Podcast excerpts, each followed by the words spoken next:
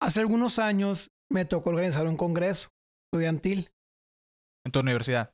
en mi universidad. ¿sí, no? Ahí te va, ITH, spam. Ahí te va la, la anécdota. Ya se cuenta que era un congreso grande. Tuvimos un aforo como unas 700 personas. Entonces, éramos un equipo como de 50 personas, güey, más o menos. Y me tocó estar en la cabeza, güey. Entonces yo lo dividía por coordinaciones y en cada coordinación, pues, tenía su equipito, ¿no? Como si fuera una empresa. Imagínate un organigrama de una empresa, haz de cuenta. Ok. Y yo en esa época era muy amante de trabajar individualmente. Me encantaba trabajar, yo hacer todo solo porque sentía el control, pues me gustaba hacer todo yo solo, haz de cuenta. Pero cuando empezamos a organizar ese congreso, eran muchas cosas, pues como que traes a mucha gente de fuera como conferencista y traes a gente de fuera como espectadores, como foráneos.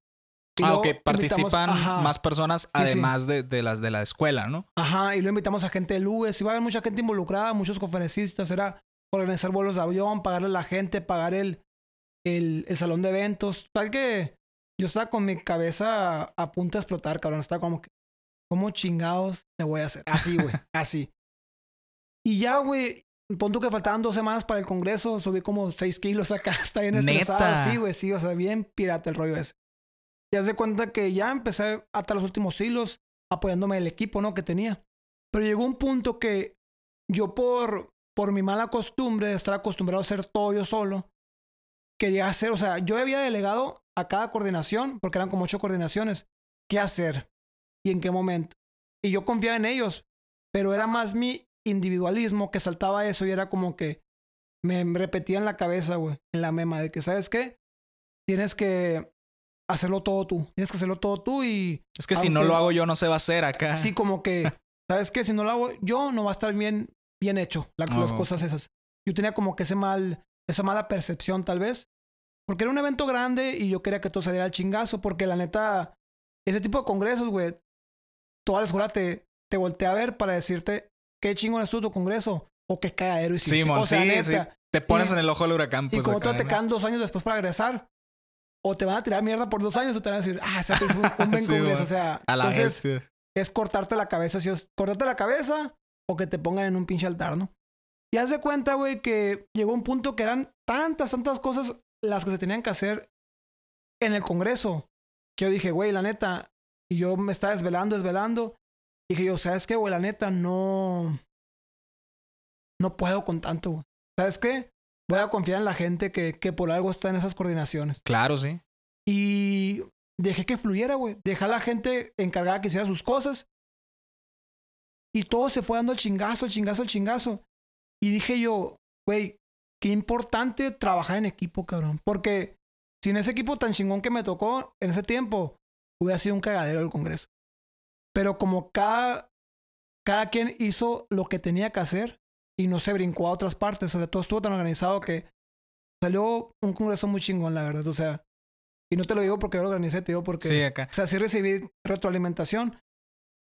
De hecho, o sea, yo estaba tan estresado, un día antes del congreso, llegaron los vatos, fue en el, en el Partenón, ahí en el salón de eventos. Ajá, ok.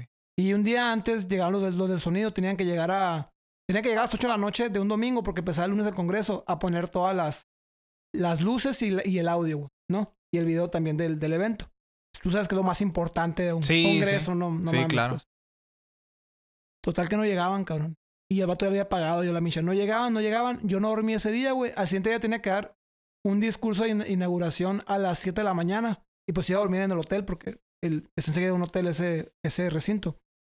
El hotel Partenón. Total, güey, que el, el del audio, güey, llegó a las 4 de la mañana. O sea, Neta. a las 4 de la mañana. Despertó acá. No, no, no me dormí, güey, yo. No dormí, güey. y haz de cuenta, güey, estoy en zarra porque no te- me desvié de la anécdota, pero bueno, aquí va, aquí la voy a centrar. Me acosté como a las, o sea, a las 4 empezaron, terminaron a las 5. Me metí al cuarto de hotel, me bañé, me desayuné y fue a decir, fue a decir el discurso de la inauguración, así sin dormir, güey. Así en vivo acá. Pero aquí te va la importancia del trabajo en equipo, no lo estoy diciendo de Okis, güey. Fui, me paré en el, ahí frente a toda la gente acá. Y ya, güey, ya lo tenía estudiado el discurso. Ah, lo estudié no media hora antes un chingo de veces. Dije el discurso, güey. No sé cómo no me desmayé ahí, me, me desplomé, güey. Me bajé y empezó la primera conferencia, güey. ponte que eran las 7, 8 de la mañana y iba a estar yendo a conferencias hasta las 2 de la tarde y luego en la noche siempre había evento social. Yo dije, "Ey, ya está delegado todo, güey. Ando de la chingada, no dormí, güey. Necesito tener energías para la noche y para los siguientes días del evento. Como ahí tenía un cuarto en el hotel, me bajé del discurso, vi que arrancó la primera conferencia, me fue a dormir al cuarto, cabrón. Me levanté a la una, güey. Y hacen acá las conferencias. Y le dije a la que tenía de vicepresidente en ese entonces, oye, ¿cómo salió todo? Todo va al chingazo. Pero, ¿quién estuvo tras todo eso, güey? Tras bambalinas. El equipo que tenía El detrás, equipo. éramos como 50 personas. Entonces, si no hubiera estado ese equipo, o si no hubiera estado organizado, o si no hubieran sabido qué hacer cada uno, hubiera valido madre todo. Y esta, digamos, esta dinámica, esta dinámica, eh, esta anécdota, la saco a colación porque creo que es muy importante el trabajo en equipo. Trabajo en equipo. Sí. Y como ustedes sabrán, nosotros somos, nosotros somos valedores del verso. Yo soy Armando Córdoba y me acompaña Ismael Soto como siempre, Como siempre, todos los domingos, maestro. ya saben. ¿Y qué vamos a hablar hoy? ¿Por qué crees que conté esta anécdota? ¿Cuál es la temática o qué onda? Que vamos a hablar sobre el trabajo en equipo. Trabajo en equipo. Trabajo en equipo, trabajo en equipo. Pónganse las pilas, morros. El trabajo en equipo lo es todo. Mira, A ver. ya a contaste ver, la tuya. A Te voy a contar la mía. Ya para, ya, ya. Ya hablé voy a enseñar.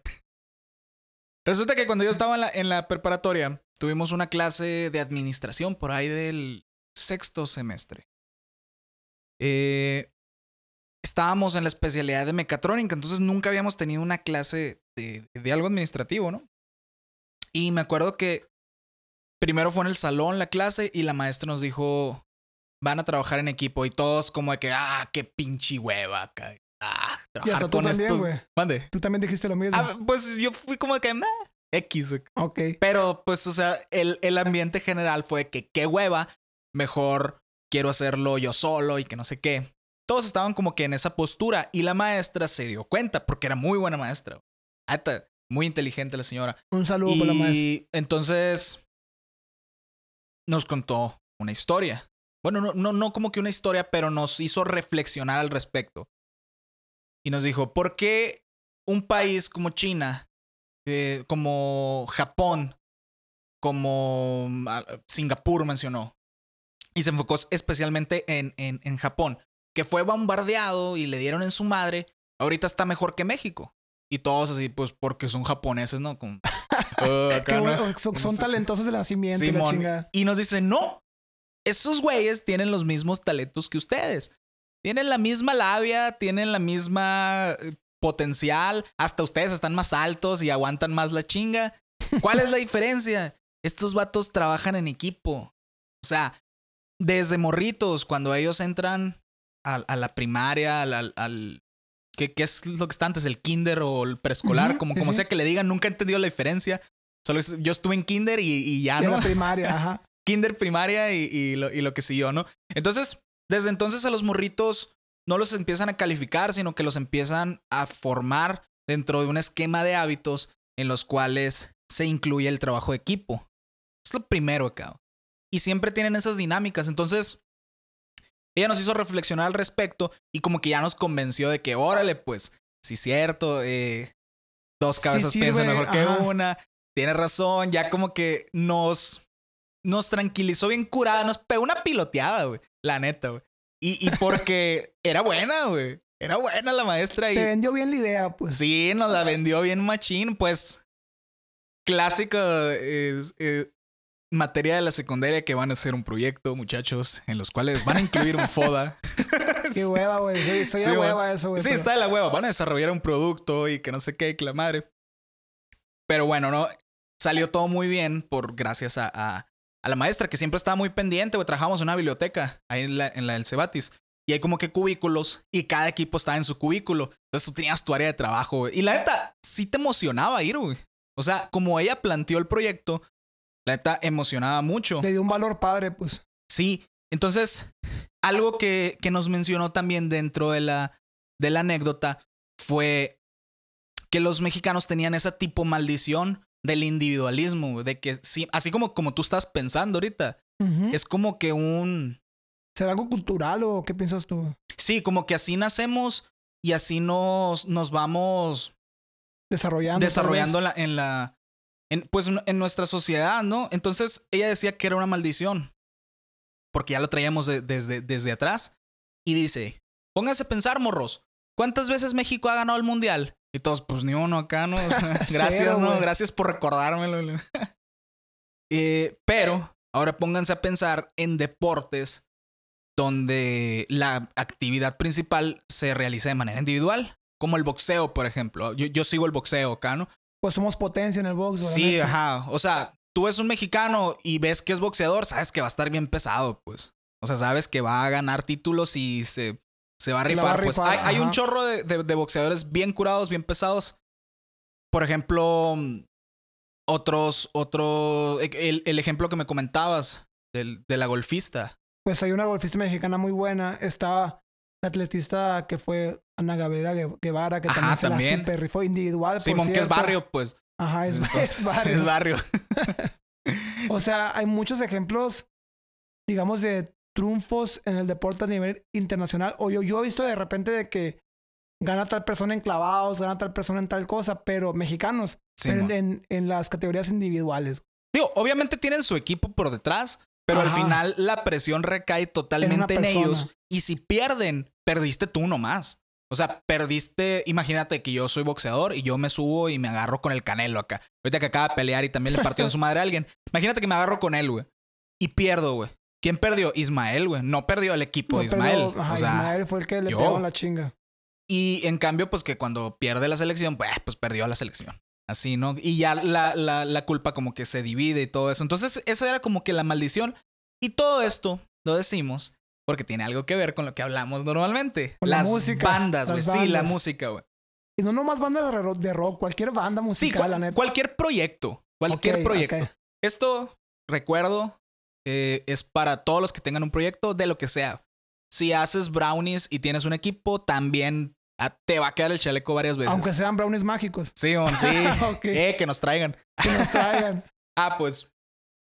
Por ejemplo, en las bandas, A mí me tocó estar en una banda en la que ya estaba bien fija la actividad de cada uno. Ya estaba el baterista, ya estaba el bajista, ya estaban los dos guitarristas y ya estaba el vocal. Ya estaba armado estaba la forma de trabajar Simón. Y todos teníamos claro qué era lo que íbamos a hacer. Este, lo, lo, único que pues no son, son las canciones, pero esas se, se, se van componiendo con... Pues conforme la marcha, ¿no? Sí, entonces, ¿qué es lo que empezó a suceder en, en la banda? Que yo era el vocalista en esa banda, güey. Ok. ¿Vocalista solo o guitarrista vocalista? Tocar la guitarra y, y, el vocal. Ok. Este.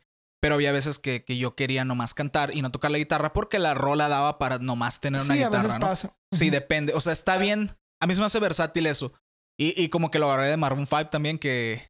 Que, que sí pasa, ¿no? Sí, eh, los vi una vez en vivo y este vato empezó el, el, concierto tocando la guitarra y cantando y luego la soltó. Y dije, oh, yo quiero ser como él.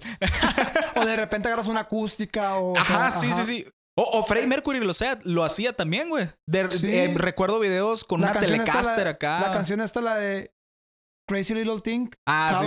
creo que agarra, agarra una, agarra una docerola el compa. Agarra una docerola si está sí. Sí, sí, sí, sí, que, que sale el vato pues, guitarreando acá y está Brian May acá. Cuando se necesita. Simón, cuando se, cuando se necesita, pues hay que, hay que rifarse, ¿no? Entonces, ya todos tenemos claro esto, pero los integrantes de la banda empezaron como que a, no a protestar, pero a tirar indirectas de que querían cantar. Entonces. Pero alguien en específico, todos están diciendo. Uno de los integrantes. Ok. No vamos a decir. Sin decir nombres. sin decir nombres ni puestos, ¿no? Pero me mencionó él de que. Bueno, primero lo traté como que manejar de, de, de que. ignorarlo un poquito primero. Y luego cuando ya se volvió más presión, fue como que, oye, es que, ¿sabes qué? La dinámica de la banda es así. O sea, esa es la dinámica de la banda. O sea, explicarle las cosas como son. O sea, esta banda se hizo así por algo y tiene su razón de ser. Y luego después me argumentó de que, oye, es que sabes que yo entré a una banda para poder cantar y cantarle eh, rolitas a mi morra acá. Y yo así como de que... Aquí no es, o sea, dijiste. Y sí, o sea, malamente pues me saqué de onda y le dije, mira, el micrófono no va a ser la puta de la banda, así que no nos las vamos a andar rolando. Ay, cabrón. Así, no nos vamos a andar rolando esa madre, güey. No va a ser una groupie. El micrófono es para uno nomás. Todos van a poder hacer voces. Pero la voz es de uno, o sea, así está. No quiero estar pensando más de lo que ya. O sea, no estaba sea- cerrado a que el vato hiciera coros. Sí, no, o sea, no o estaba sea, cerrado. no. Pero, por ejemplo, no quiero estar enseñándole a cantar, que yo no sé cantar. O sea, yo canto por deporte y todo esto. Pero si yo no cantaba, pues el vato menos acá, pues entonces, si con uno es una batalla, pues ahora imagínate con dos. Y luego la composición. O sea, de que me voy a tener que meter sus líneas y todo esto, a corregirlo. Y luego va a ser un pedo, porque eh, es la misma, pues, de que, oye, pues, y si no sabes cantar, ¿por qué me estás corrigiendo? Pues, y es cuando ya empiezan los roces y todas esas cosas, cosas que yo quería evitar. Caso que se salió el vato Se fue se mejor. fue acá, se abrió. Y ya tiempo después se, se agarró una banda chera en donde sí está cantando. Y pues ¿Y está bien, ya está rock? feliz, ya está contando. No, una banda chera. Pues, no, pero la que tú habías formado con él. Simón era una banda de rock. de rock. Y está bien, pues es, es lo que él quería. Pero, eh, ¿cuál es el problema? Aquí lo que yo veo, y, y que muchos lo han vivido, es que en las bandas y en los proyectos en específico no tienen claro cuál es su función. Y tú al salirte de la función que estás haciendo, empiezas a crear, ¿cómo, cómo te lo podría decir? güey? Conflicto. Porque son cosas que, por ejemplo, yo no tenía contempladas y que ahora ya me estaban haciendo ruido, sumándole a todas las otras cosas que yo ya tenía que hacer. Es que tener una banda no es fácil, güey. Y luego Sí, no, claro. tú estableces la banda, que sea el líder o, o todos. O sea, yo pienso que cuando es una banda, cada quien desde un principio que se habla tiene en la cabeza su función, güey. Sí, sí. Y si de por sí es cabrón la relación humana, ahora imagínate si alguien se quiere meter en el terreno de otro y todo eso, se hace un, des- un Sí. desmadre, güey. Es, es problemático. Pues es como si en una empresa tú tuvieras tu departamento de administración, de contabilidad y de ventas, y el de contabilidad quiere empezar a hacer ventas, pues. Va a hacer un Entonces- desmadre. Sí, ajá. O el de administración quiere empezar a sacar contabilidad. Porque pues es más pela. Por algo están los puestos. O sea, no son. No son al azar. Vienen funcionando desde hace mucho tiempo. Sí, cierto de que hay que innovar y todo lo que tú quieras.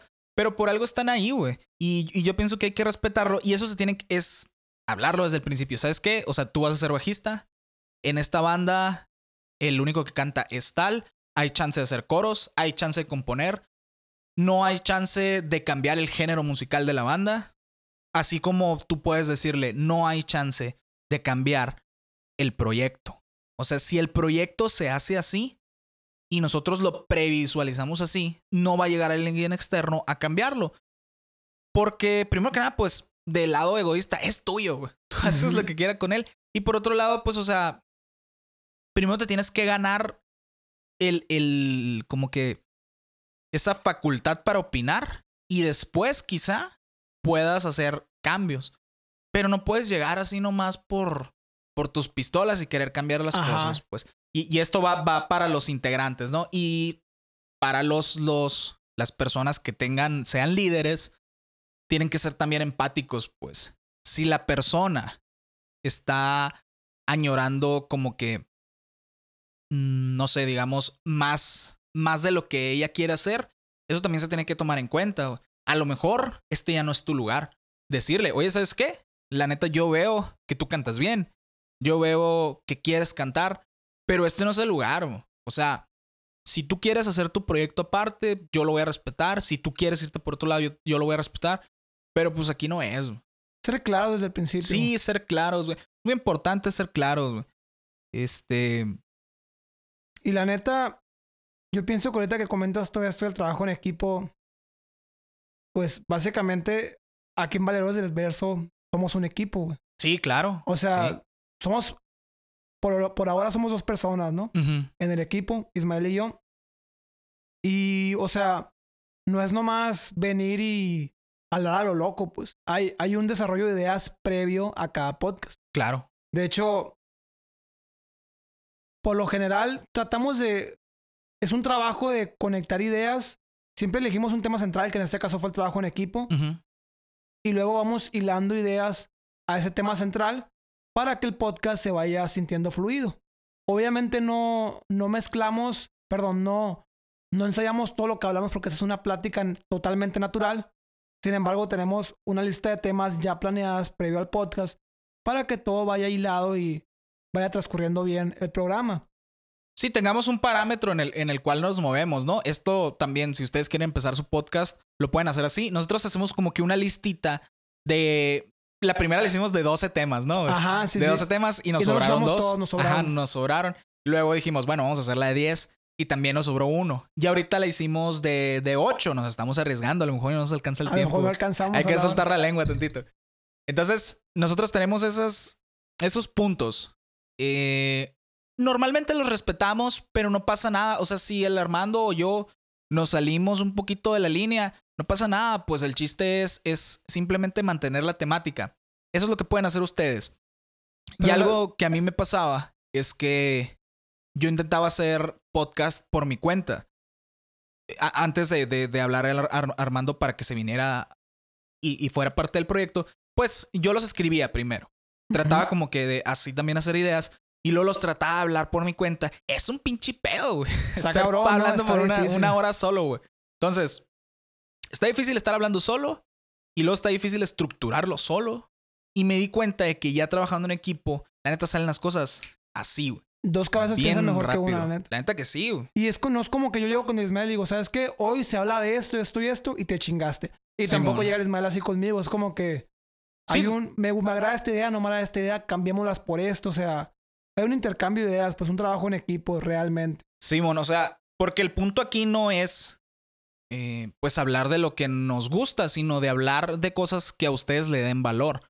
Entonces, yo traigo como que una concepción de lo que son las cosas, el Armando trae otra, y de esa hacemos una, y pues logramos darles algo chilo a ustedes, ¿no? Entonces, esto se da porque nosotros tenemos una tipo visión compartida, Visión ¿no? compartida. hay, varios cual. autores que hablan sobre eso. Este, so, en, en temas de negocios, ¿no? De, de que tú, tu empresa, pues, tiene que compartir una, una visión de lo que son las cosas, ¿no? Sí, sí. De lo que. ¿Cuál es el, como que el objetivo final? Yo me acuerdo que en la, en la universidad nos decían un chingo de que. ¿Y cuál es su visión? Y todos la hacíamos mal al principio, ¿no? De que la hacíamos como si fuera una misión. Pues la misión Ajá. es lo, lo que está haciendo constantemente la, la, lo que eres. la Pues, empresa, ajá, y la visión es pues dónde se ve la empresa ¿A llegando, dónde ¿no? vas? Ajá. Simón, obviamente pues nosotros tenemos una, una visión de, de cómo queremos que este podcast, Crezca. ajá, crezca, se, se posicione, queremos sentarnos con personas interesantes sobre el tema de composición, sobre el tema de, de creación, escritura, todo lo que sea arte, incluso el cosplay, ¿te acuerdas que te, pl- te platicaba Ah, sobre el cosplay? bueno, sí. que queremos invitar a una, a una muchacha que, que hace cosplay y porque le salen muy padres, Pero pues que es el cosplay, porque mucha gente no sabe qué es el cosplay. güey. cosplay. Yo, yo no tengo el, término así súper macheteado, ¿no? Porque yo, yo sé lo que es acá. que street, es, street, ajá. Es un vato que se viste de un personaje. Un vato, una morra. un vato, una morra, ajá, lo que sea. Se viste de un personaje, pues que le gusta, tal vez de anime, tal vez de un cómic. De un videojuego, puede Y lo, ajá, y se caracteriza. Y está curado porque, por ejemplo, entra en juego el maquillaje. Entra en juego la costura. Entra en juego, este, to- todo un tipo de índoles acerca de la imagen que termina siendo algo artístico acá. Y eso está bien machín, güey, porque yo veía, por ejemplo, los, los, los cosplays de, de algunas personas y digo, a la madre, o sea, son igualitos. güey". O sea, es como ver a tu personaje en la vida real. Así, güey. Es que es un chambón, güey. No es nomás, o sea, No es nomás ponerse unos es trapitos. mucho acá. talento eso, la neta. Sí, sí, sí. Y se nos hizo un tema muy interesante como invitada para luego tenerlo aquí en el programa. Ajá, entonces, pues todo ese es el, como que el abanico de opciones que nosotros queremos tener, porque nosotros sabemos que se pueden nutrir de esas personas. güey. Si tú quieres, por ejemplo, hacer cosplays, o si quieres hacer música, o si quieres escribir, pues tú vas a tener una referencia de un vato que dice, no, yo empecé con una libretita, me iba en el camión, me sentaba, escribía, sea como sea su proceso, pero tú ya tienes un punto de partida. un norte, como habíamos dicho. Sí, un norte, güey. Porque es un pedote empezar a hacer cosas y no tener como que una fórmula, güey. O sea, es como, está cabrón, güey. Sea lo que sea, güey. Cuando, cuando empezaste a componer, güey, ¿qué fue lo que hiciste tú? La neta, lo primero que yo hice fue empezar, y algo, creo que ese es un tip muy valioso, este tip. Por ejemplo, yo las melodías las creaba con taradeando, ¿no? De que tarararararara,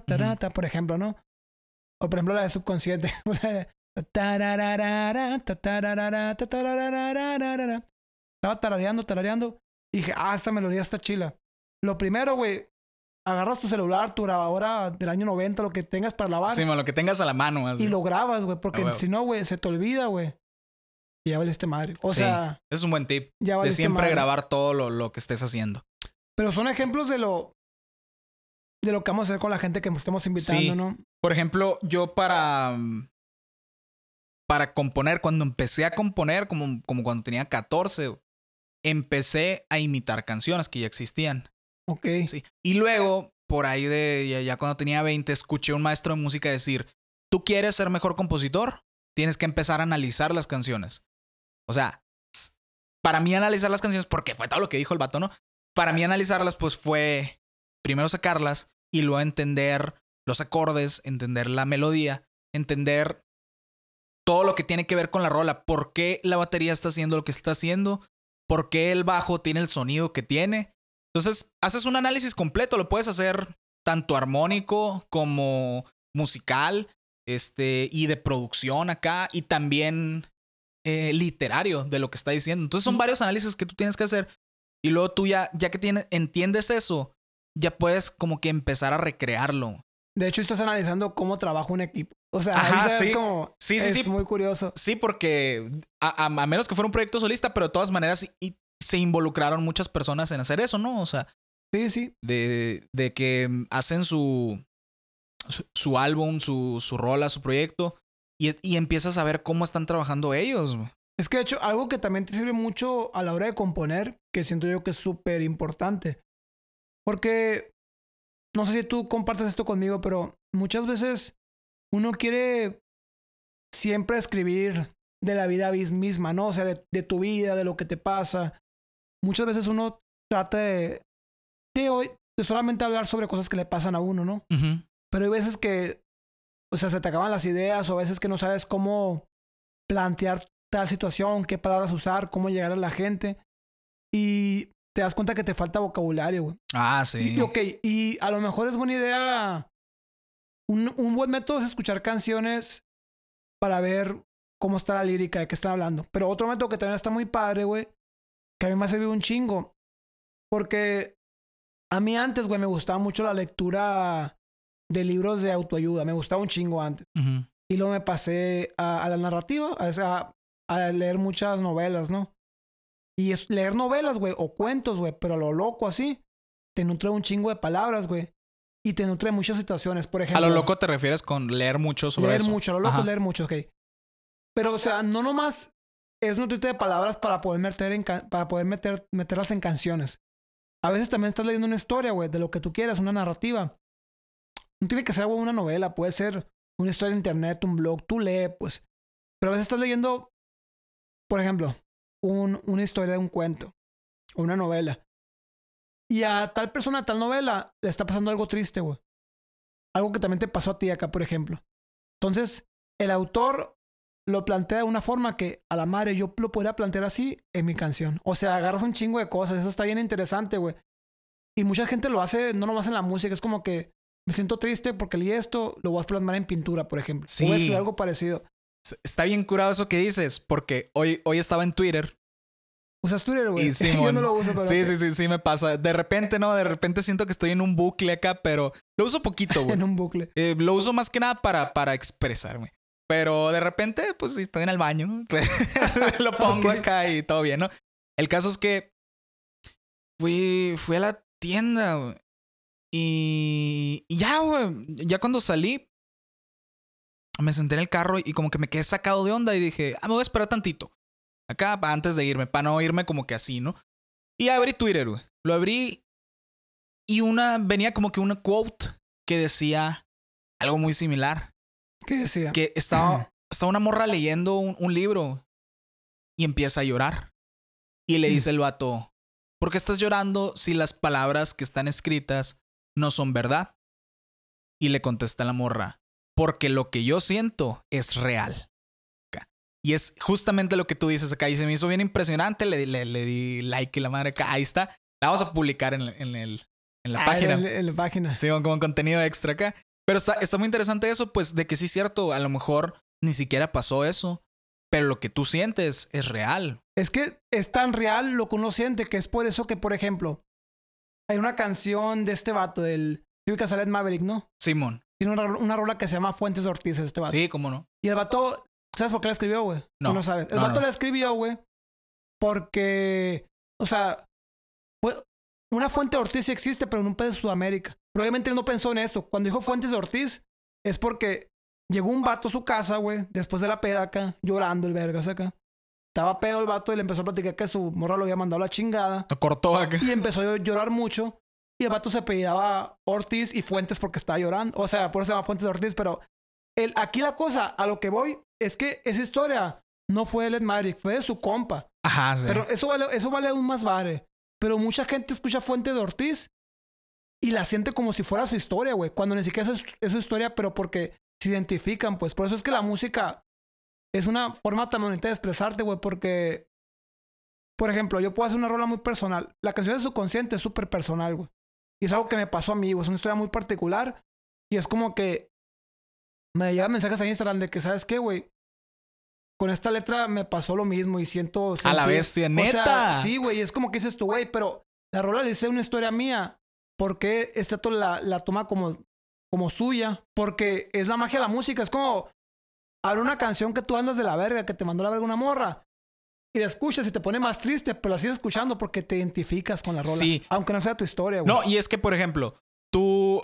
¿Qué más hizo eso, eh? Primero que nada. muy ¿Qué más hizo? eso. Que alguien llegue y te diga, güey, me identifico con tu rola. Es como que la cúspide de. de, de- Güey, eso, me- eso es lo que te hace más feliz, la neta. la Es neta sí, güey. Cosa muy A la padre, bestia, me siento bien padre que te haya sucedido, güey. ¿Qué más hizo? Pero bueno, tú, tú como que plasmas lo que a ti te sucedió y eres bien conceptual porque pues tú lo viviste, ¿no? Sí, Pero las palabras siempre están abiertas a interpretación. Por eso, mucho cuidado cuando digan las cosas, ¿eh?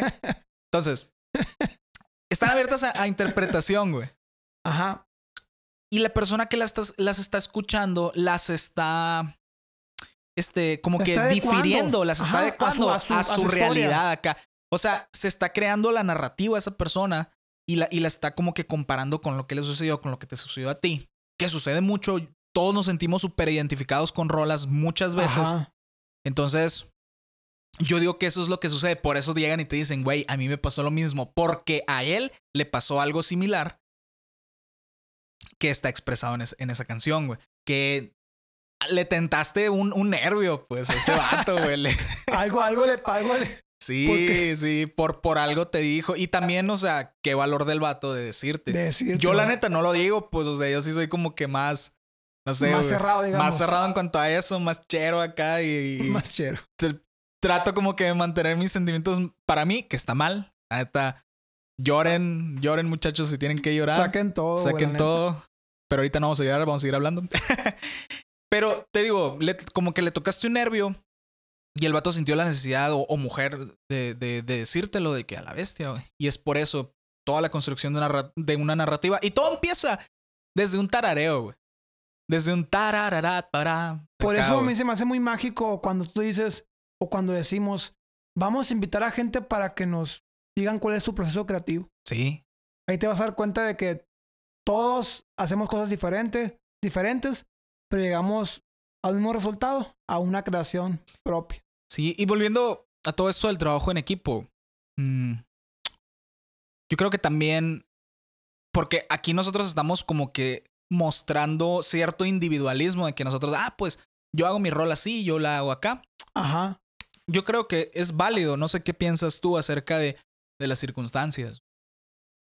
Es que, obviamente estamos hablando del trabajo en equipo, pero también el trabajo en equipo es circunstancial, no siempre aplica, es una realidad. Eso, por eso es importante también hablar del individualismo, que no es malo el individualismo. Sí, ajá. O sea, se puede usar cuando la, como que el contexto lo pide, lo amerita, güey.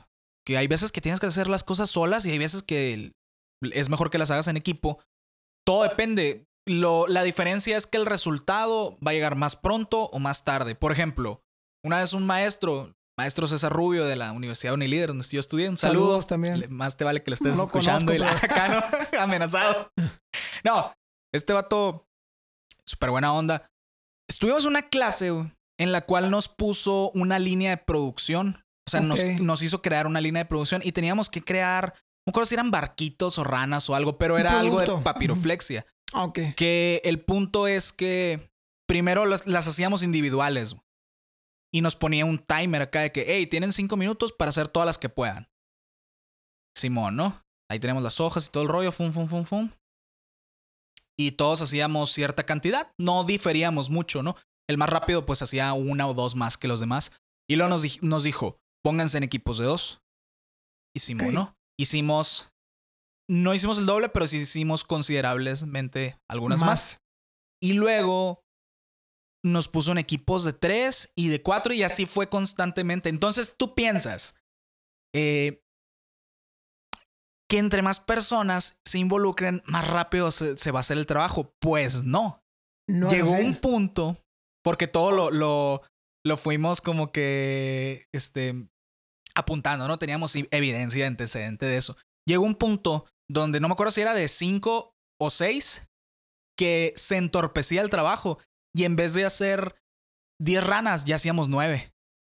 O sea, Porque tanta gente que se aventaba, haz de cuenta. Simón, ya hay tanta raza queriendo hacer lo mismo, eh, o más bien la misma actividad, que se entorpecía y pues bajaba la producción. Entonces, este ejercicio era como que para ver el punto de, de mayor eficiencia de, de- de la, Ah, de la línea de producción. Entonces, está bien interesante eso, de que no todo el tiempo involucrar a más personas significa que vaya a ser mejor el proyecto.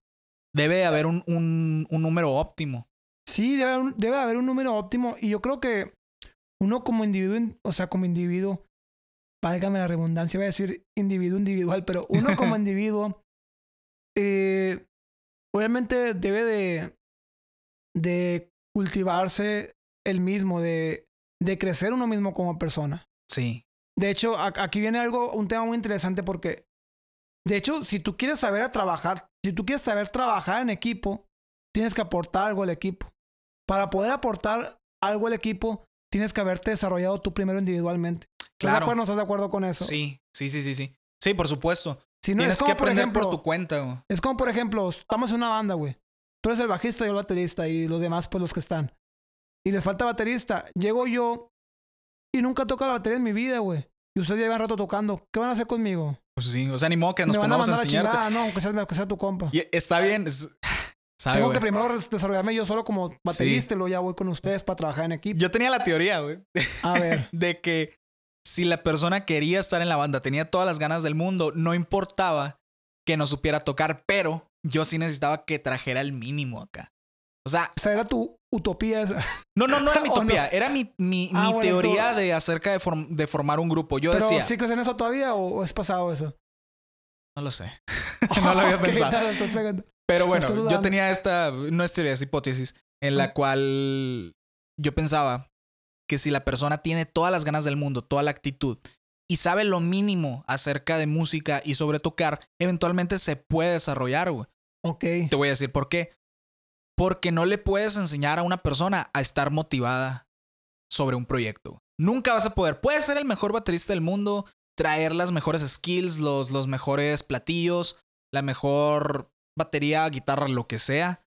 Pero si no tiene las ganas, güey, y si no tiene la motivación, no la va a tener, pues. O sea, no, no es algo que se pueda enseñar. No se compra ni se enseña. Simón, el, el- el espíritu de batalla no se puede enseñar acá. Entonces, sí, güey. No, Eh, pero es que yo digo que eso es importante, güey. Sí, es, es importante. Pues ahí, ahí está, ahí está como que la, la conexión entre el individualismo y el trabajo en equipo. Simón. Primero desarrollate tú, pero va a llegar un punto donde vas a ocupar a más gente. No te la vas a rifar tú solo toda tu vida, güey. sí. O sí puedes, güey, pero la neta siempre es bueno apoyarse en las demás gentes. güey. Sí, o sea, ¿qué tan lejos podrías llegar tú como individual? ¿Y qué tan lejos puedes llegar con un conjunto acá? O sea, es con. Es una. Es una cosa que tienes que ponerte a pensar porque va a ser parte de tu vida. Y muchas personas no quieren, por ejemplo, compartir. Yo fácilmente pude haber hecho este podcast solo, pero yo sé que no hubiera estado tan chilo, güey. O sea, no, no hubiera estado tan chilo que yo me sentara aquí a hablar solo en un pinche cuarto oscuro acá. Y- Ok. Y, y muchas personas les gana el ego de que es que yo lo tengo que hacer todo. Es que yo siempre tengo que estar sobre la cámara y no es así, pues, o sea, a mí se me hace más chilo crear un proyecto y hacer todo lo posible para que ese proyecto sea exitoso y sea de valor para las personas. Porque si ese proyecto está chilo, eventualmente pues yo voy a rozar éxito, pues. Ajá. Pero estás compartiendo éxito con otras personas. Sí, estás trabajando claro. en equipo. Sí, De hecho, por ejemplo, así rápido, rápido, para pasar el tema. Es como si yo mi proyecto de músico lo quise hacer totalmente yo solo. Hubiera estado mucho más cabrón, güey. Sí, O sea, yo ahorita en el equipo traigo al, al Nesta, que es mi productor, que la neta se la super rifa el cabrón, o sea, en lo que hace. Y es como que acabo de agarrar en, en mi equipo el, el que me estoy dando con los videos, que es el primer video, el, el Max. O sea, si en este vato me, tuve- me hubiera tenido que yo ir a grabar el video acá, decirle a mi hermano grábame con el celular, o sea, o sea, Simón. ¿sabes cómo? O sea, Sí. o, con- o grabarme yo en mi casa sin que me ayudara el esto, o sea, si hubiera sido más cabrón, pues sí se puede, güey. sí se puede, por supuesto. Sí se se, puede, puede. Ha- pero- Hay personas que lo han hecho y lo han Ajá. hecho muy bien. Muy- de hecho, Carde, que escuchen a Cardellino, güey. O sea, siempre te chingo mucho con ese vato, pero Cardellino es un vato que se autoproduce, que es un súper trabajo el que hace el cabrón. Ok. Escúchenlo. Cardellino, Cursi. Bueno. Ah, sí me lo pasaste. Sí, la- la- está la- curado. El vato, el vato es productor y se produce. solo. Órale. No, sí, de toda Pero, o sea, el punto es que si tú sabes que llegaste a un punto que ya no puedes avanzar solo, busca más gente. No te quedes solo. Sí, y por ejemplo, también es importante remarcar lo, lo que no funciona, güey. Que es parte que de no todo eso, ¿no? qué. Lo que no funciona, por ejemplo, te voy a contar una historia. A ver, tú me date, lo voy a echar. Para descansar, date. Sí, bueno. Yo tenía un camarada, güey. Tenía mucho tiempo que no tenía. Tenía novia, no este vato. Tenía pareja. Y. Y una vez en una fiesta me dijo, güey, esa morra está bonita. Y le dije, pues llégale, Órale, date. date. Y me dice este vato, y si me dice que no, te va a decir que no, hombre. A ver, ¿cómo le quieres llegar? Y ya me dijo, no, de que no, pues que así, así, así. Órale, pues, te vuelo. Acá no, o sea, Así, motivándolo al vato. así de que, hablamos no, aquí". para luego es tarde, compa.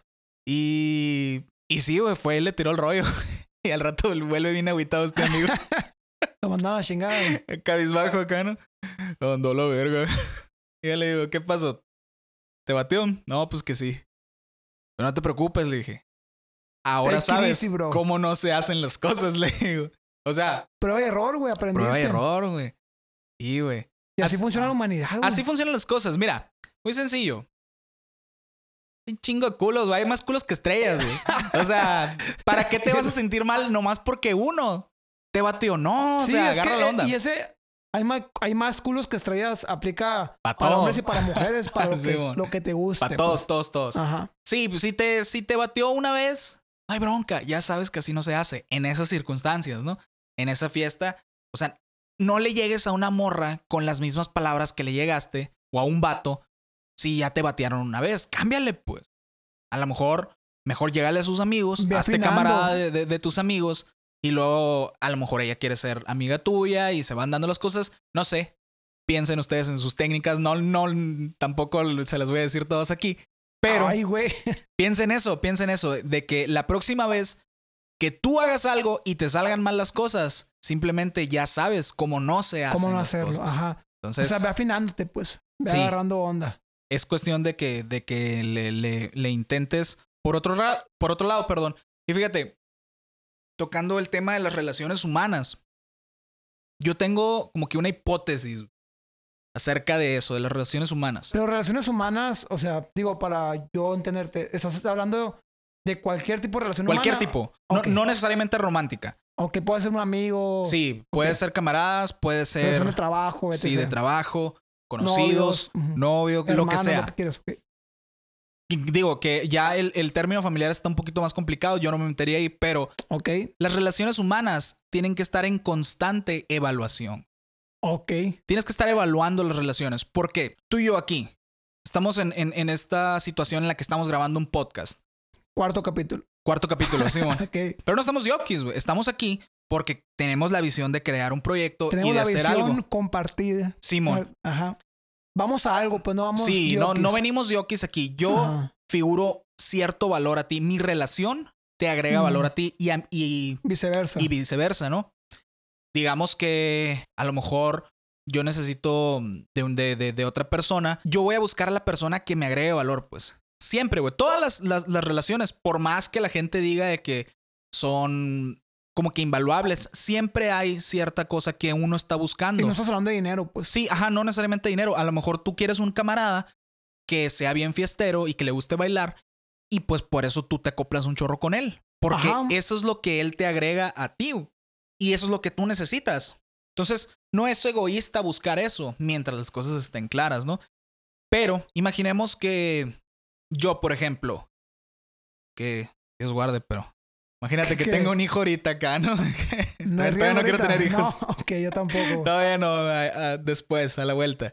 Pero imagínate que la, tuve- tengo uno. en- Tienes un hijo. Tengo ya un hijo. En cuatro meses sana. Nació, ajá, nació en cuatro meses. Y mis objetivos cambian. A lo mejor yo agarro otro tipo de trabajo.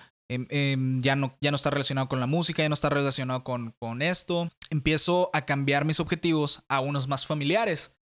Y dejo de dar el 100 al podcast. Tu prioridad cambia. Pues. Sí, mis prioridades cambian, que se vale, está súper bien, pero no le hace bien al podcast. Y eso es algo que tú o yo tenemos que estar conscientes de ellos. Por eso se tiene que estar evaluando constantemente la relación, perdón. No puedes darlo por sentado ya que para siempre va a ser así. Sí, porque normalmente uno pues le gana el ego de que y la costumbre de que, hey, quiero seguir haciendo las cosas y quiero seguir aquí taloneando, aunque ya no puedes. Como cuando estás con una morra que ya sabes que Valió que madre. Ya vale verga, pues. Y- y y, estás que uno como está que- aferrado ahí nomás. Estás pues. aferrado y estás, o sea, yo me pasa a veces que estoy aferrado y estoy en la mente como que es, esperando que a que la caigan la cualquier cosa mínima para decir que cortamos por eso. Y, ¿sabes? Como, A la vez que no me ha la- pasado, La, aplico pero- zarra, pero sí la aplicaba así. Ok, ok. Pero bueno, o sea, la escala de suyo es muy importante porque ahorita tocaste el tema de los hijos. Entonces, Simón. cuando nació mi primer hijo, ah, no, A la vez. no, no, no tengo hijos, no, no, ya muy pedo, no, no. ¿Qué pues? Yo tuve una banda en la prepa, universidad, no era casada, no era con la que estaba contigo, Simón. pero sin decir nombres. Estaba en una banda y hubo un momento que yo ya no quería, o sea, mis prioridades ya no eran estar con esta banda, güey. Ya no era, o sea, mis prioridades ya no eran estar con esta banda. Y domingo tan- tras domingo llegaban los ensayos y yo estaba ahí por inercia, güey, por querer Estabas permanecer ahí. físicamente nomás. Pero yo ya no ensayaba las canciones, güey, me hacía pendejo. O sea, yo iba a las tocadas, tocaba y sacaba las canciones a medias. Pero los de mi banda no se daban cuenta, yo creo, o no sé, güey. Nunca me decían, ya ni siquiera convivía con los de las bandas, ni salía con, con los de la banda, ni salía con ellos, ni. Estaba muy alejado, güey, pero ahí seguía, güey. Tontamente, pero era como una costumbre mía de que, güey, Sí, como que es la que ya aferre, es ¿no? parte de mi vida, güey, estoy aferrado. Simón. Y eso estaba me estaba afectando a mí en mis prioridades, porque no era mi prioridad. Y al mismo tiempo estaba afectando a la banda, güey. Sí, macizo. Y llegó un, llegó un punto que mejor me, me abrí, güey. Pero lo o sea, me tardé como seis meses en hacerlo. Sí, es, es un buen tiempo. Es y que, ellos no me evaluaron, güey. Ellos debieron evaluarme a mí Sí. que yo la estaba cagando. sí, Para en- decirme, ¿sabes qué, güey? La estás cagando. O te aplicas o vámonos, compa. sí, no está mal hacer, hacer eso. Entonces, como que volviendo a mi hipótesis de que siempre tienes que estar evaluando todas las relaciones, digamos ahora, una relación am- amorosa, que estás con un vato y de repente se presenta una, no sé, güey, digamos una, un momento estresante, güey. Entonces, Ok. todo depende de cómo reaccione él. Si le pega un putazo a la pared, pues está loco, tarde o temprano te va a pegar a ti también. O sea, ahí sea, está un, fo- un foco rojo. Sí, pues. pues. o sea, ábrete. Si el vato se estresa y pues lo ves estresado, pero como que conserva la calma, pues qué curado. O sea, Es que da- y fíjate, da para que va a mejorar. Puede mejorar, puede empeorar, todo depende. Los hábitos malos se pegan luego, luego. Pero tú ya tienes por lo menos una, una idea de cómo va a ser cuando suceda algo. O sea, cuando suceda otra situación como esa, ya sabes que así va a reaccionar. Entonces, ya esa es como que tu evaluación. Y uno tiene que ser constante, tiene que estar analizando ese tipo de cosas en el entorno laboral, en el entorno amoroso. romántico, amoroso, amistoso, de todo, güey. Para que... tú sepas y estés consciente de qué es lo que podría suceder. No es una regla, güey. Porque el, el comportamiento humano no es una regla, totalmente. Pero es que aquí, aquí aplica la, la frase de nunca terminas de conocer a una persona. Sí. Si uno no se conoce Sí. ni a sí mismo, güey. O sea, es como que te vas conociendo a ti mismo Sí, conforme mon. creces, güey. Y bien a huevo acá, ¿no? Y uno va evolucionando constantemente, güey. Y mucha gente trae patologías de conducta que todavía no se le presentan hasta cierta edad. O sea, Son muchas cosas, güey, pero, o sea, entrando en materia de lo que estás hablando, por ejemplo, relaciones amorosas, mucha gente, por ejemplo, hay gente que, y esto aplica a mujeres y hombres, ¿eh? Por ejemplo, que en una relación y el vato quiere un chingo la morra y viceversa. Y la morra se enoja con el vato y le da una cachetada nomás porque sí, que es un maltrato eso también. Sí, no, es maltrato. O sea, que puedes porque me vas a golpear. Y el vato a lo mejor es como que, güey, me pegó, pero yo sé que la morra me ama y yo la amo. Y somos destinados para quedarnos juntos y por eso me, lo voy a hacer este comportamiento a un lado. Y cada vez se va grabando más, por ejemplo. Sí, como se puede ahí. se puede quedar, o sea, se puede quedar donde mismo, se puede grabar, pero dudo mucho que desaparezca. Eso, eso es lo que, lo que sí, porque los hábitos malos son muy difíciles de erradicar, güey. Y eso, y eso es algo que, que la morra trae o el vato trae. Entonces, si ya te pegó una vez, te va a volver a pegar. Si, por ejemplo, si el integrante de tu banda ya falló un ensayo. Va a seguir fallando lo Sí, más te va a posible. seguir fallando. O sea, tienes que corregir eso y decirle, oye, pues es que, güey, estamos viniendo cuatro personas al ensayo. Son, imaginando que la banda es de cinco. El ensayo dura cinco horas, por decir un número. Este. Y no viniste al ensayo. Te perdiste esas cinco horas. Tú dices, ah, pues son cinco horas que no, que no le invertí. No, güey. Son 20 horas, pues, que, que no respetaste El de los de otros vale, cuatro bro. integrantes. el Pues tiempo sí. de todos vale igual. Sí, va- entonces, Es como si yo no vengo aquí ahorita y, ¿sabes qué, güey? No puedo. El siguiente domingo, ¿sabes qué? No puedo, cabrón. Ah, porque grabamos los domingos. Los sí, grabamos los domingos, son mágicos. ¿Sabes qué, güey? No puedo, no puedo, no puedo. O sea, aquí, por ejemplo, ese tipo de relación del podcast ahorita es una relación de dos personas, tuya y mía, Simón. de que estamos haciendo este podcast. Es como que si te empieza a fallar, si te empiezo a fallar yo o tú me empiezas a fallar con el podcast, eh, no sé, es un trabajo, es como que el que está fallando tiene que reconocer que está fallando y decirle, güey, me voy a abrir por esto. Y también el, el que lo está haciendo bien, pero está, se está dando cuenta que la otra persona está valiendo madre, tiene que tener la capacidad de tirar toda vergüenza y decirle, güey, la estás cagando, no me estás sirviendo. Y a lo mejor no mandarlo a la verga de jalón, pero tirar un ultimátum, güey. Un, ¿sabes qué? Puede ser. Yo lo veo muy difícil. Veo muy difícil que alguien admita que le anda cagando. O sea, ¿cuándo fue la última vez que tú dijiste así? Oye, pues la cagué. Acá, la neta, yo no me acuerdo, güey. A la verga. Es cierto, es más O fácil sea, que te otra, otra persona que te lo diga, ¿no? La Es más fácil que alguien llegue y te diga, andas mal.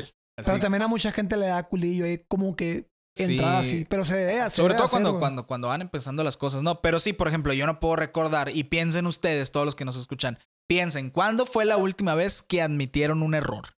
Así, admitir un error, pero de que no necesariamente que tú digas, güey, cometí un error, no, que vayas y le digas a la persona, oye, pues la neta La sí. cagué, güey, perdón. O sea, sí, ajá. Es, es, es muy raro. Sucede pocas veces. Entonces, yo como que anticipándome a eso, pensé en esto de que siempre tengo que estar como que evaluando las, las relaciones que tengo. Y también para tu crecimiento personal. Por ejemplo, no sé si has escuchado que dicen que tú eres el promedio de las personas con las que estás. ¿Habías escuchado eso? sí, güey. Que por ejemplo, si te juntas con puro marihuano, pues al rato vas a ser marihuano, ¿no? Que todo bien con los que quieran ser marihuanos, está bien. Pero si tú no quieres serlo, ¿para qué te juntas con ellos? Se te va a pegar, pues. Hay una frase que dice: Rodéate de sabios si algo en ti se quedara. Como Sí. que. Por ejemplo, a, lo, a mejor, mismo. no, y a lo mejor nunca eliges drogarte y está bien. Pero digamos, otro, otro, otro escenario. Si tú te juntas con pura gente que nomás está interesada en la fiesta, eso es lo único que vas a recibir de ellos. pues. Va a ser tu entorno, pues. Simón, va a ser tu entorno y es lo que tú vas a tipo aprender. Pero digamos, tú te juntaste de pura gente que le gusta emprender. Te vas a contagiar de lo mismo. Puros emprendedores acá que, que siempre están pensando cómo mejorar sus proyectos, cómo ser mejores líderes y todo esto. Esa va a ser, va a ser su plática. Y de la plática se aprende un chingo, güey. Uno piensa que no, que el único lugar es la escuela para aprender, pero no, pues, o sea, Es que te van a contar cómo la cagaron o cómo así les Sí. funcionó. Te vas a ir alimentando, güey. Porque vas a tener, ajá, vas a tener el, el argumento del vato de a la bestia, pues hice esto, me salió mal. Y tú ya sabes que pues así no se hacen Y las es cosas. lo mismo, güey. En, en, o sea, yo, yo tengo un recuerdo eh, muy en mi memoria. O sea, que en la música aplica igual. Aplico algo para todo. Porque, por ejemplo, yo cuando empecé casadas con ustedes, yo me rodeaba de, de mucho músico, güey. Me rodeaba de mucha gente que le gustaba la música. Y yo me acuerdo claramente que eh, yo, yo aprendí a tocar guitarra por ustedes, güey. Porque Ah, ¿sí? les preguntaba a todos ustedes, hasta a ti te preguntaba, y tú eres el bajista, güey, fíjate, pero sabías tocar acústica. Ujú, ah, yo me cierto. acuerdo que a ti te preguntaba. Sí, re- sí hecho, recuerdo tus preguntas, sí. tú, tú me acompañaste a comprar mi primera guitarra al centro de Hermosillo. Ah, No sé si sí, te acuerdas, al Maranata. que me costó 3.500 pesos. Sí, sí me la acuerdo. sí, conservo. sí, sí. Eh, pero bueno, el punto es que yo aprendí a tocar guitarra, güey, porque me rodeaba de estos vatos, güey. Porque, güey, Ismael, cuando iba empezando, güey, ¿qué chingados es el círculo de sol? ¿Cómo hago sol? ¿Cómo hago? O le preguntaba de repente a la Edgar, ¿cómo hago esto? O al Gustavo, güey, ¿qué pedo con esto? O sea, si no hubieran estado ustedes ahí, a lo mejor sí hubiera aprendido guitarra, pero tres años, cuatro años después, pues. Sí, a lo mejor no hubiera sido tan eficiente el proceso, pues. Ajá. Eso, eso está curado, eso que tú dices. Por ejemplo, si tú ya sabes que si quieres ser músico, ve y júntate con músicos. Si tú ya sabes que quieres ser emprendedor, sé emprendedor. Si quieres ser la mejor maquillista de Hermosillo, ve y búscate la mejor maquillista de Júntate, ajá, y Hermosillo y, trabaja para ella. Pues, o sea, Ándale. Es lo mismo, es que se aplica, güey. sí. Y eso Y- está chilo, güey. Y aplica mucho. Una vez tú me dijiste, güey, nunca se me olvida, me dijiste. La neta, güey, yo tú me creo que tú me dijiste. Yo prefiero mil veces ser el, el peor integrante de la banda, pero estar con vatos bien pesados, a ser el mejor integrante de la banda y estar con puros vatos bien macanas. Ah, yo te lo Eh, dije, tú güey. me- ah, Yo te lo dije. ¿Y sabes de me quién lo escuché, güey? En el Pollo López. Ya no está el Pollo López en ese punto, pero ahí en la esquina de mi casa me Sí. lo dijiste, güey. Sí, sí, sí. Yo te lo dije porque, mira, yo lo escuché de Kurt Cobain. Ah, ok. que él, él se supone, ¿no? Esta es una cita de él, se supone, que él decía, prefiero ser el, el, así, así, el, el, el peor de los mejores que el mejor de los peores. Y yo lo, lo estuve pensando mucho tiempo, lo estuve analizando y digo, verga, pues sí, la neta, prefiero mil veces ser el peor de los mejores porque así voy a tener margen de crecimiento. Para aprenderle a estos cabrones. Simón, le- les voy a les voy a poner una vacunada de conocimiento. O sea, voy a aprenderle todo lo que le puedo aprender. Pero imagínate que eres el mejor. Ya ¿Cómo? no subes, güey. Yo creo que, y, y los, hoy lo estaba pensando eso de que, qué peligroso llegar al punto donde ya te autodenominas el mejor. Que tú dices, ah, soy el mejor en esto. Es que caes en una zona de confort, Sí, es una zona de confort. pienso yo. Sí, sí, sí, sí, sí. Yo por eso. Muy o peligroso. sea, no sé, güey. Yo creo que siempre se tiene que estar aprendiendo del área que tú quieras, pero siempre estar aprendiendo, pero siempre rodearte de gente que sabes que en lo que quieras aprender es mejor que tú. Eso es un, es un Sí. algo muy importante, Y, güey. y siempre habrá alguien mejor, pues, o sea, es, es así como Siempre decías una- ahorita, salir es un una utopía. Siempre va a haber un morrito chino, güey. Siempre va a haber un sí. morrito chino más pesado que tú, Sí, pues, güey, man. búscalo, güey. Sí, puse en YouTube, güey, va a salir. No, entonces, eh, a lo que iba es que es muy peligroso autodenominarte el mejor. Yo creo que si un día pasa por tu mente eso de que, ah, ya soy el mejor, tienes un problema. Búscate gente Sí, más pesada. tienes que salir a buscar. Tienes que salir, porque a lo mejor eres el mejor de tu barrio, Simón. Sí te concedo que seas el mejor de tu barrio, el mejor guitarrista de tu barrio, pero eres el mejor de todo Hermosillo. Y luego cuando ya seas el mejor de todo Hermosillo, Mejor de eres el mejor de todo Sonora. Mejor de México. Y el- te vas, güey. Sí, así te Nunca vas. le vas a ganar a los chinos, pero inténtalo. Simón, tú- tú vete, inténtalo, amigo. vete. Nosotros estamos aquí para apoyarte. Te va a ir mal, pero Pero tú échale te ganas. van a meter unos putazos. No, sí, sí. Uno tiene que estar en esa, en esa búsqueda constante de, de siempre estar mejorando, güey. Y La mejora continua, güey. la mejora continua. Tal cual. Sí. ¿Cómo, ¿Cómo se llama eso? ¿Kaizen? La neta, güey. Es- Para no cagarla, no me acuerdo. Porque no, no, no, que no quiero Bueno, búsquenlo, búsquenlo. Creo que, que es Kaizen. Creo. Yo también creo que es eso. Pero sepa la verga. Este. No, pues vámonos. ¿Cuánto llevamos, güey? Ya llegamos casi la hora. A la vista. La... Bueno, Se va volando el tiempo, ¿no? güey, la neta, yo pensé que llevamos 30 minutos, güey. Neta. Ya llegamos la hora, neta. Ya Sí, sí, sí. hora. Ahí dice 59. Ay, cabrón. Oye, güey, o sea, ¿qué, ¿cuál es tu conclusión, güey? Que, De todo eso. bueno, yo, yo para... Tú cierras después de mí, perdón por quitarte la palabra. No, Es no, no. preguntártelo, güey. No, aguanta. yo No, no, no, no, adelante, adelante. Disculpa. No, no, te digo. Para mí, ya lo dije, pero para mí... Aquí hay tres puntos claves, güey. Ujú. Primeramente, está de mejora continua. ¿Sí?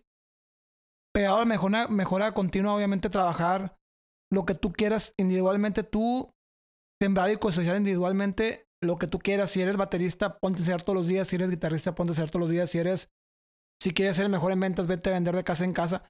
Que ser tú como persona y luego que ya hayas, hayas un poco, digamos, desa- desarrollado eso, aprender a trabajar en equipo y saber que tú le estás aportando algo al equipo y saber que el equipo también te está aportando algo a ti y aunado a eso, reconocer el tiempo y la actividad de cada quien y no quererte meter en los terrenos de la otra persona, hablando del equipo. Esa es mi conclusión. Ok.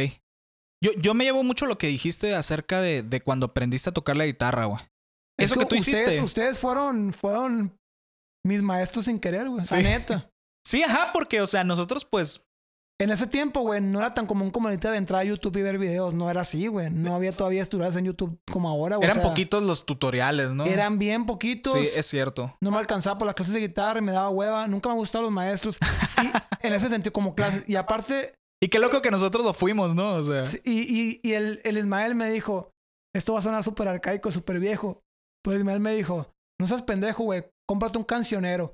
¿Y, Ah. qué es, ¿Y un cancionero? Para que se lo preguntes. Yo me compré, ahí lo tengo guardado en la casa, lo te lo voy a traer, güey. Órale, sí, te Me lo voy a firmar un- ahí lo voy a- me, me compré un cancionero de rolas de, de Nanitos Verdes.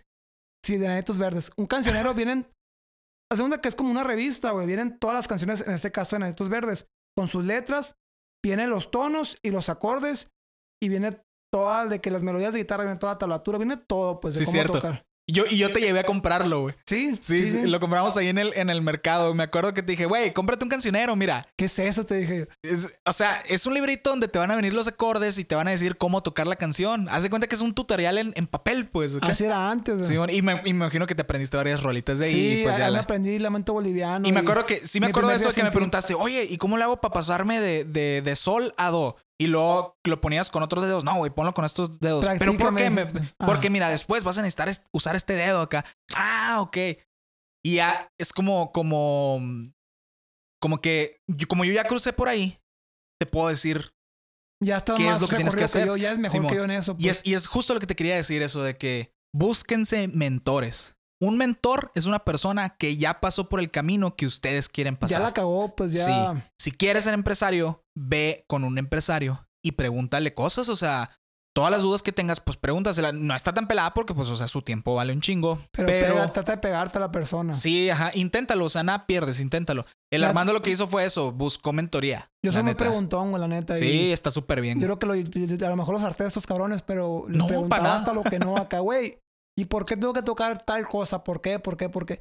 Y lo poquito que sé de abajo, pues lo sé por ti que te he preguntado, güey, ¿y esta madre que esta madre, ¿sabes cómo? Sí, mon, Es sí. que así es, güey. Así es el pedo. Así es, güey. Entonces, yo me llevo eso, eso como conclusión, lo de buscarse los mentores y siempre estén como que analizando sus relaciones, siempre. Siempre como que traten de ponerle nombres a las cosas.